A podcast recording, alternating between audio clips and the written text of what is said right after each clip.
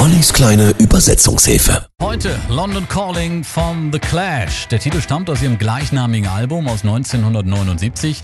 Titel als auch das Doppelalbum gelten als Meilensteine der Rockgeschichte. Inhaltlich, da bezieht sich London Calling auf die dramatischen Zustände damals in England. Hohe Arbeitslosigkeit, offen ausgetragener Rassismus, Drogen, Staatsverschuldung. Die erste Textzeile, die bezieht sich auf den Showauftakt des Radiosenders BBC World Service.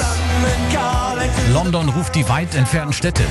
Jetzt, Krieg erklärt ist und die Kämpfe hereinbrechen. London ruft die Unterwelt. Kommt aus dem Schrank, ihr Jungen und Mädchen. London ruft. Jetzt seht uns nicht an. Die ganze verlogene Beatles-Mania hat ins Gras gebissen.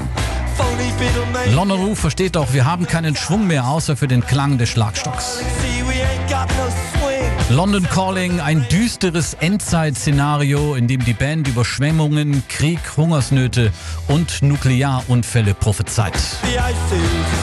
Die Eiszeit kommt, die Sonne wird näher geholt, Kernschmelze erwartet, der Weizen wächst spärlich, Motoren hören auf zu laufen, aber ich hab keine Angst, denn London wird überschwemmt, ich lebe am Fluss.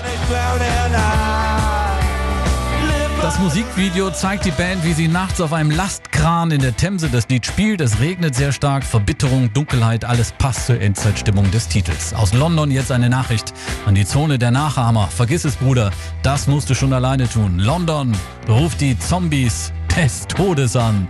London Calling, hier sind Clash, The Clash in der kleinen Übersetzungshilfe.